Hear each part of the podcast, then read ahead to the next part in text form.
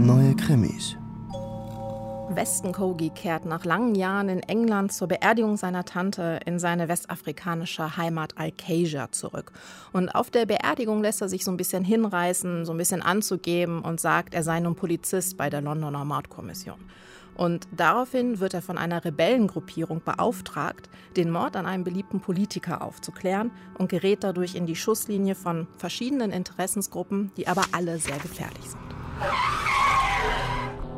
Tate Thompson ist in England geboren, aber in Nigeria aufgewachsen. Das heißt, er kennt dieses Gefühl, in ein Land zurückzukommen und sich dort vielleicht auch nicht richtig heimisch zu fühlen, aber in England auch nicht. Er lebt jetzt wieder in England. Und das spielt in dem Buch schon eine Rolle. Tatsächlich ist Wildcard aber sehr, sehr hardboiled, also fast schon klassisch hardboiled.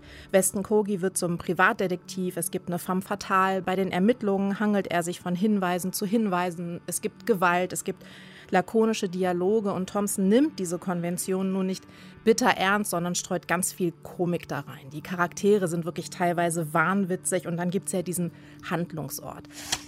Alcasia ist ein fiktiver westafrikanischer Staat, aber er wirkt zumindest aus europäischer Perspektive sehr, sehr realistisch. Denn die Polizei ist da dumm und brutal, der Geheimdienst ist clever und brutal. Irgendwie sind alle brutal und alle korrupt. Und diese Rebellengruppe ist einerseits an die RAF angelehnt und die anderen verstehen sich als christliche Volksarmee und sind fast noch gefährlicher.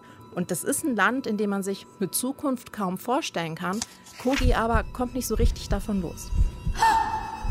Das Setting an sich ist natürlich schon außergewöhnlich. Was mir aber sehr gut gefallen hat, ist, dass Thompson seine Gewaltschilderungen nutzt und es gibt viel Gewalt in diesem Roman, um Gewalt zu kritisieren. Und zwar insbesondere Gewalt gegen Frauen. Und es ist dann auch eine Frauenfigur, die mich restlos begeistert hat, und zwar Kogis Jugendfreundin Nana.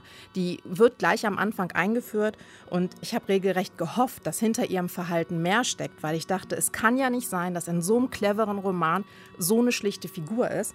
Tatsächlich gibt es dann eine Wendung, die ich nicht verrate, die mich restlos begeistert hat. Es kommt da zu einem Dialog, an dem Nana großen Anteil macht und in dem sie in mehreren Passagen diesen ganzen Sexismus der Gesellschaft einfach ganz klar benennt und wirklich so richtig klar macht, wie die Figuren in dem Roman, aber man auch beim Lesen so ein bisschen drauf reingefallen ist. Und das hat mich so begeistert, dass ich beim Lesen gerne Szenenapplaus gespendet hätte.